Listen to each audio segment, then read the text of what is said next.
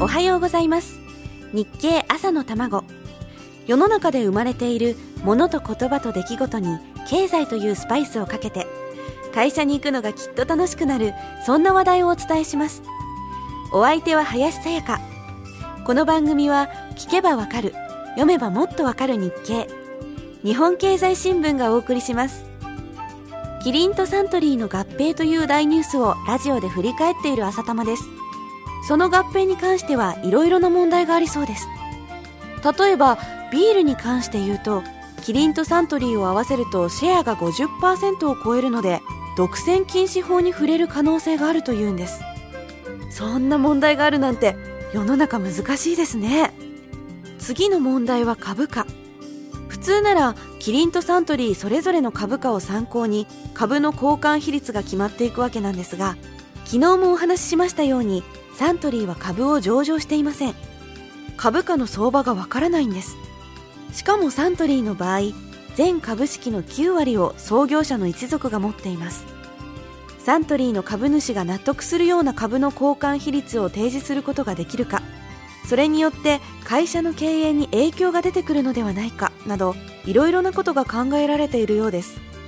大人の世界って難しいですね。でもそんな困難を一つずつ克服してきっと合併は進んでいくんじゃないかと思います。それだけの勢いのようなものを感じますね。実は上場していない会社の株価を判断する方法もあるんだそうです。7月16日の日経に載った記事ではサントリーの時価総額は概算で7000億から1兆円になるんだそうです。詳しい計算方法は難しくて理解できませんでしたがそれに対してキリン株の時価総額はおよそ1兆3600億円。さらに統合することで相乗効果も見積もると新しい会社は2兆5000億円程度の時価総額を持つことになるそうです。間違いなく日本の食品業界ではトップで車や鉄鋼大手と肩を並べるほどの大企業になるそうです。すごいとしか言いようがないですね。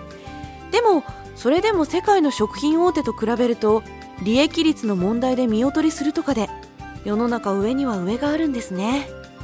私たちはどこか興味本位にこの合併を見ていられるわけですがそれぞれの会社と取引のある企業にとっては相当大きな問題です。例えば広告費。7月17日の日経によりますとキリンの広告費がおよそ700億円。サントリーが530億円。合わせて1230億円という巨大な宣伝費が動いているんだそうです。その広告を受注する代理店にとっては本当に死活問題になりかねないわけですね。果たしてこの広告費が今後増えていくのか減っていくのか。それは両者の合併後にどのような展開を見せていくのかにもよるわけですがそのあたりを含めてまた明日のこの時間です。